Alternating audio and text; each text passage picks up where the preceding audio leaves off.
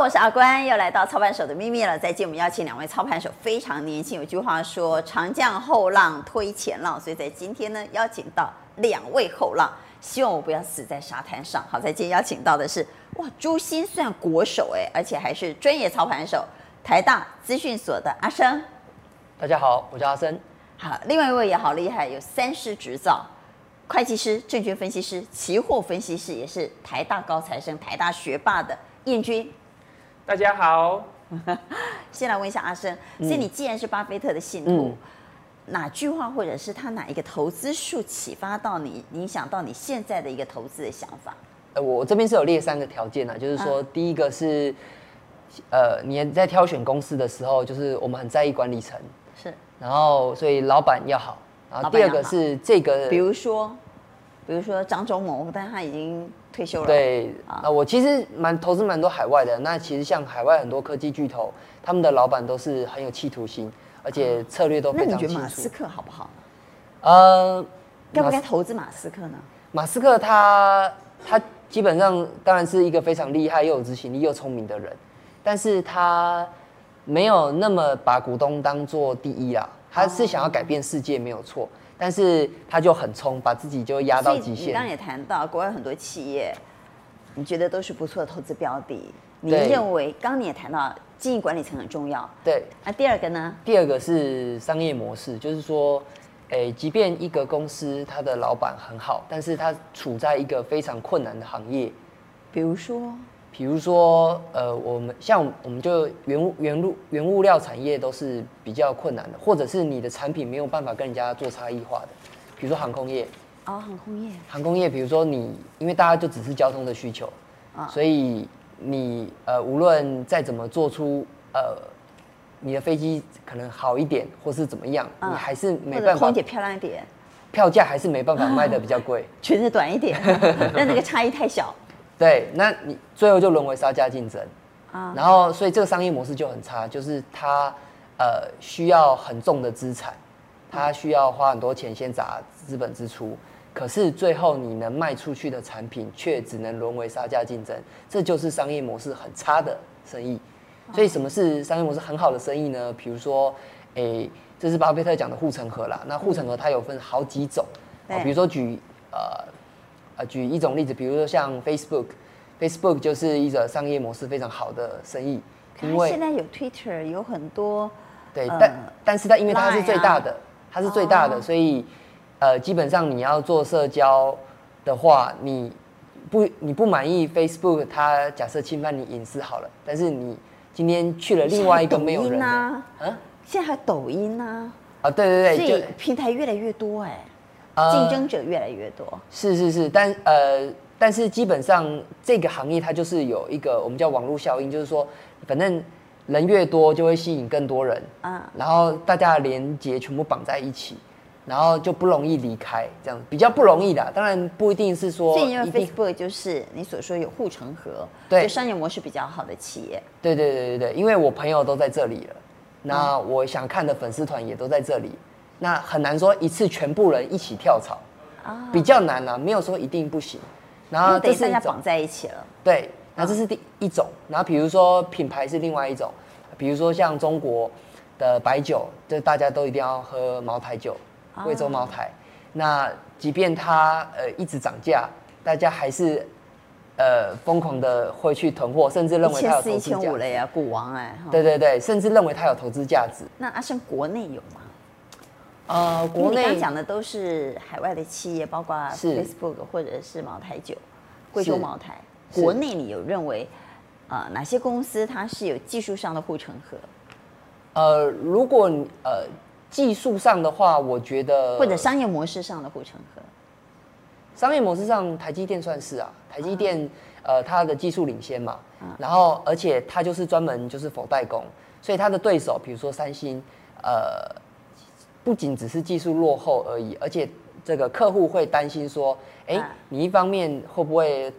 偷我的技术，偷我的技术，我的、我的图给你用的话，对，但是台积电它就是坚持，我只要把代工这一块做到最好，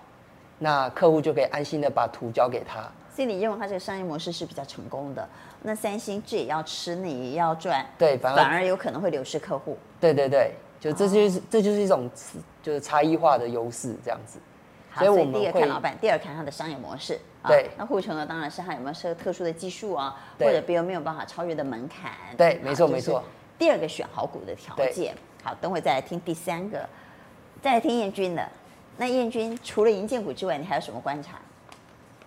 如果是看财报指标的话呢，就是如果不是景气循环股哦，就是一般的公司的话，我们在选股的话，还是要选有获利的啦。就是有亏损的，一般人不敢买啊。那每年亏损越亏越多，那这样怎么办？这样不行嘛。好，所以我们原则上要选公司它具有成长性的啊、嗯它是营收是在成长的，获利是在成长的。那另外呢，就是要选风险比较低的公司嘛。怎么样衡量公司的风险呢？我们可以看稳定性或是安全。那大概讲一下，就是说我们买啊、股票的时候，我们希望买到股价被低估的好公司，就是有两个条件，第一个是这家公司要是好公司。第二条件是这家公司的股价要被低估嘛，你不要啊买的太高，会最高难一就些。是在这里啊，对到底有没有被低估这件事最难？嗯股价什么是高，什么是低？没有人知道明天嘛。如果明天还会涨，现在是低；明天如果会跌，现在是高。嗯所以这个高低其实还蛮自由心证的。对高低的话，它有一些指标，例如说啊、呃电子股的话，可能用本益比嘛；如果是啊、呃银建股的话，可能就是用股价净值比。我是希望说可以找到一家好公司，后面这个价值性，我是希望说可以用比较便宜的价格来购买。那用这个模型也没有说百分之百一定赚钱，那还是有可能赔钱，但是至少可以把我的胜率提高到八成以上。所以你会把你选的个股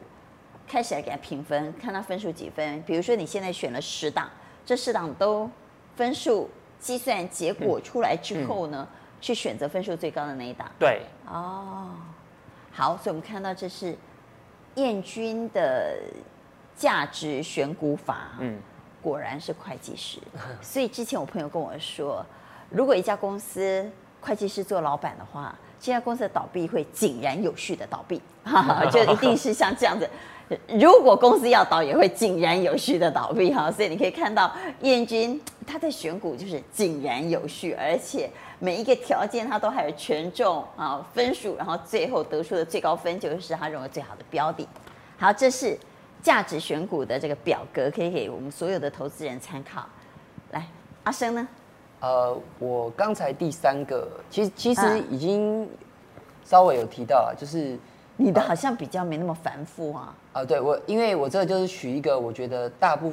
大部分产业不不敢说是全部的产业啦，但是大部分产业可能可以通用的通就是则嗯对，就是呃，除了老板好，然后这个又这一门生意又是一个好的生意以外，那所以这这已经是具备了一个好公司了，但是你就怕买太贵，就是高低，对，怕买太不贵，知道明天。对，那买太要怎么去衡量呢？啊那我这边是用本益成长比，那就是本益比去除以它的成长率，本益比比去去除除以以它的成成长长率率。，也就是说您，可不可以举个例子？假设这家公本司益本比益比是十倍，，对，那成长率，成长率你指的是什么成获长率？利的成长率，啊，获利的成长率。对你预估它接下来，呃，未来的三五年，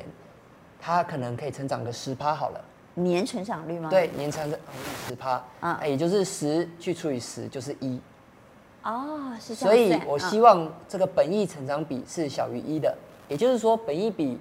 越低越好，成长率越高越好。啊那这样这个数值就会比较小。对。对，就是所以呃，珠心算国手果然都是在算算 术。对啊，那其实这是很简单的数学啦，就是本益比去除以成长率，因为有些人他是单纯只用本益比，那、其实你本益比如果去只挑很低的，很容易去挑到一些很有问题的公司。啊，就是它可能虽然它现在本益比看起来只有六倍、七倍，好像很便宜，可是它后面会衰败。嗯啊，那这样没有用。嗯，我是希望说，不仅是本益比要够低，它后面要会成长。嗯，对、呃尤其是在现在这个时代，我觉得这个买便宜虽然重要，这是巴菲特以前的年代，但是在未来呢，成长更重要。我觉得更重要，因为未来的世界是很容易是赢者通吃，大者恒大。嗯也就是说，那些好的公司呢，它可以拓展的更快，然后烂的公司呢，它又衰败的比以前更快。哦，如果你去看一些统计，那个什么 S M P 五百这种五百大公司，那个轮动的几率，就是汰换的几率是越来越快，越来越快。嗯，对，就是你呃那个统详细的数字我忘记了，但是那个忽然被踢出去的那个几率是很高的嗯很高的，所以你要去注意说你要买的公司一定要是好公司，会成长的，然后不要买太贵，这样子就好了。两位年轻操盘手都分享了自己的投资心法，但是呢，因为太年轻了，所以阿俊也不怎么相信他们两个。所以可不可以讲一下，你们刚刚讲了这么多，说的一手好股票，到底有没有实战的成绩单？就是用你这一招呢，你真的赚了钱吗？你可不可以讲一下你的实战成绩单？呃，你当时用了你这三个选股条件，你曾经选了哪一档个股，然后赚到钱了？可不可以分享一下当时获利的经验？呃，比如说，比如说好了，就是呃，海外的海外的呃，我投资中国的银行，然你后买了哪一档？呃，中国最好的银行，我觉得是招商银行。所以你买了招商银行。对，好，那你就可以来分析一下，当初你买招商银行，你是用你这三个条件去思考的吗？是它的是管理层是哎，他的管理层，呃，现在现在的行长叫田行长啊，那他都会每次都会定期写信给他的员工，啊然后真我的都会去看这样子。你会看那个行长写给员工的对对信，啊？都非常的有战略。对，而且他们到现在都还在一直加码，整个高管高层在现在的价格，他们都一直在加码，这也是我会看的。就是我通一直常加码是说他们高层自己一直在买他们自己的股票。对哦，对，好这其田实行是长。对，这其实是一个呃有效的一个指标。好，然后第二个，你有去第二个研究过是招商银行的商业模式吗？对，就是银以我举以银行为举例好了，银行赚的是利差嘛，啊，所以你比的是说你怎么能够很、很、很大量的去吸低很低的活存，利息很低的活存，然后你能够很呃稳健的去放贷。反对正左手用低利借钱嘛，我们放在银行等于是他给我们借钱嘛，他要付我们利息嘛。对右手呢再用高利放出去，啊对，然后这个所以东那西个利差越大的银行当然就越好。对，然后其实这这些都有一些指标，然后所以招商是它就是很，它就是在所有银行里面，它是最能够低息去吸吸那个存款的。那为它什么在民众愿意那么低的利息还把钱它放在 App 做的很好，然后它能掌握很多大户，啊？对那个大户他都啊，他一一次就放一大笔钱在那边，他也不是很在乎。它这有样很多 VIP，对，没错没错。哦，所以这家银行呢有很多 VIP app 做的很好，然后财富管理也能呃卖的比人家好，这样子。啊，所以它有好的商业模那我式，补充一下啦，对就是中国大陆呢，它的呃，因为嗯，嗯，就是诚信比较受到怀疑嘛，所以它银行的财报很多，它的余放比率呢，市场是不信任的，觉得说这家公司就是坏账那么少，到底是真的还是假的？所以中国的银行业呢，它普遍它的股价的本益比都是低的，有些公司它是呃财报没有那么好，它是造假。那如果招商呃银行是真的财报不错，真的余放比率很低的话，但是因为市场整体就是对啊、呃银行给予银银行的啊、呃本益比是比较低的嘛，是就有机会用比较便宜的价格去买到一家好的银行。啊，对，像我刚刚诶、像刚刚我补充说明一下，就是他们银行都有一个叫被抵呆账覆盖率，被也就抵呆账覆盖率，就是他们会先存存一笔钱，存一笔钱进来，当做这个以后要等着赔的被人家倒。对。嗯然后这个其实像呃中国他们的监管规定是一百多趴，嗯对，但是很多银行可能只勉强过关。然后像招商银行，它是已经存到四百多趴，就是它已经破天荒超级高，然后它存一大堆，等着景气不好的时候哦钱，多嘛，对不对？就是客户等着对，所以它的存粮是非常多的好，对，然后它的估值就非常便宜，它所以它现估在值，它的本益成长比，你有它现算在过？呃，本一比大概八倍，然后嗯成长率大概十到十五趴之间，所每以，年的获利还可以成长十所到以十趴阿之生你买间。了招商银行，呃那算你是怎么去买中国的比较？银行呢？你是在呃，海外的话，其实我是用海外的券商啦，哦海外券商可以去下买单。对，不过其实像付委托应该也可以买也到可港以股。？对那对你对报了多久？现在还在吗？呃，现在现在还有这样子，那到目前为止，它的获利是投报是哦，也蛮多的耶，一段上来，呃，两三年可能好好几十趴了，对对对，哇，哦对对对啊所以不只是说的一口好股票，是真的投资了好股票。好，也请燕君来分享，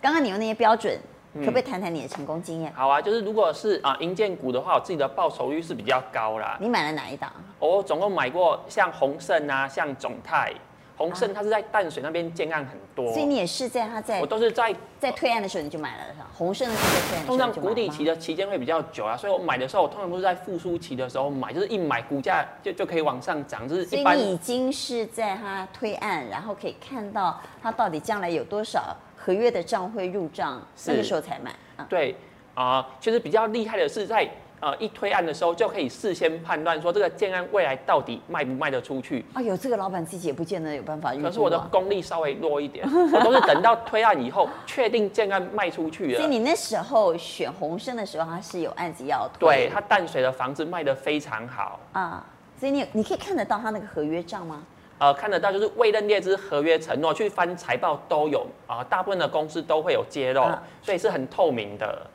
所以那时候你红生买了之后，我买的时候大概在二十块左右，后来呢？那一路涨涨到三十五块，那我在三十五块的时候卖掉，所以那时候应该就是已经是在快要完工的时候。对，但是吗我也不我也没我也没有卖在最高点啊，最高点在四十二块，但如果既然接近完工那个时候才卖的话，其实一报都要报两三年我报一年左右，啊，报一年啊左右。对，就是报一年，你看从二十涨到三十五，报酬率也不错了。好，刚刚谈的是成功的经验，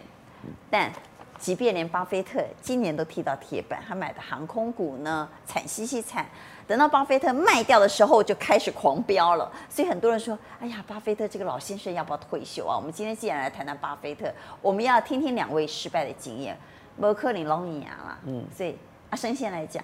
你曾经犯过什么错？然后那个失败的经验又给你什么样的启发？呃，价值投资它其实就是一个 CP 值的概念，就是你评估完一间公司的品质，然后再去衡量它的价格，啊然后去衡量这个 CP 值高不高。那当通常大部分的时候状况，你买最顶尖的公司，它一定都贵的。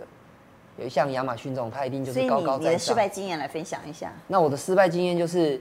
哎、有另外一种价值投资的方法，就是它追求你的买了是哪一家公司？后买来很让便宜，呃，比较多的还是海外的股票啦。没就是关系，举个例子，没关系，我还是想知道失败的经验，这样蛮疗愈的。呃，有有一家叫聚美优品，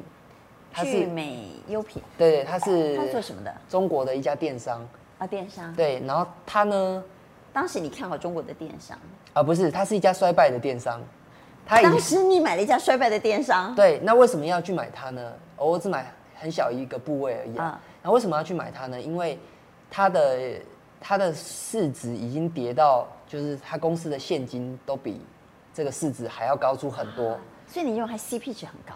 对，然后而且它还有很多转投资都很成功，就是后来它呢本业不好，但是它的转投资很成功，然后它公司账上的现金都比它现在的市值高出嗯许多。然后因为这个原因，就是以前呃，巴菲特他们教我们的是说，如果这跌到这么便宜的话，你还是可以去买它，结果你就去它买了它还是会对它还是会涨一段回来结，果涨呢到它合理的价格。结果呢，它公没有司涨的上来，对它没涨上来，然后而且它的老板诚信有一点问题那，不好了。也、哎也不是跑，他把它私有化了，哦，他把它低价私有化了，所以这件事让你学到什么经验 呢？就是以后绝对不再买烂公司。 好来，对即便再便宜我都不买了。好对，也来知道分享我一下你的失败经 验。基本上呢，投资要赚钱就是要想的不一样，要怪怪的啦。之所前以呢我投资呢，呃，因为我是比较谨慎、比较保守的投资人，嗯我是赔一点点，我赔十五 percent 我就会停损，好所以我过去的啊、经验就是没有赔很多钱。我刚开始十投五 percent 也可以来分享一下啊。我刚开始负嗯投资的15时候就对负十五 percent 我就会停损了。我一开始投资就是大家看到新闻报道什么哇，这家公司好像很哪一好，家哎啊？哪一家啊？就是只要一有利利多新闻出来啊，这个什么你举啊个例子嘛，到底什是么哪一家啊？中中域的这个啊，中域治治治疗这个艾滋病的新药，哇，有什么生嗯重大技进展？哇，我觉得好棒哦，啊，就买它。就是新闻报道出来哪一家公司好，我就看新闻买股票。嗯对，那往往都买在高点， 所以那时候买了中裕之后，发现就都赔其实钱根了。本反是一正家没有赚钱的生技公司。对，就是他可能未来赚钱还要啊、一一段期间，他不会马上但是马上生赚技钱。不是就是买梦想吗？对啊，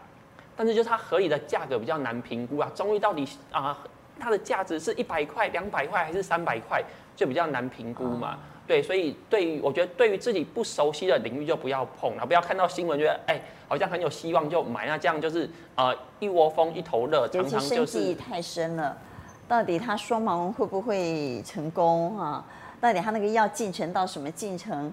将来有没有机会问世？就是很多问号。嗯，所以其实那就是高风险的个股啊，但不是说不会赚钱，而是你要富贵险中求。好，在今天两位非常年轻的操盘手分享了他们的理财观以及他们的心法。当然，不管他是成功还是失败，他的经验都可以给我们参考啊。希望我们也像他们两个一样，能够快乐生活啊、而且非常轻松的投资，也享受投资获利，同时让我们的人生可以财富自由。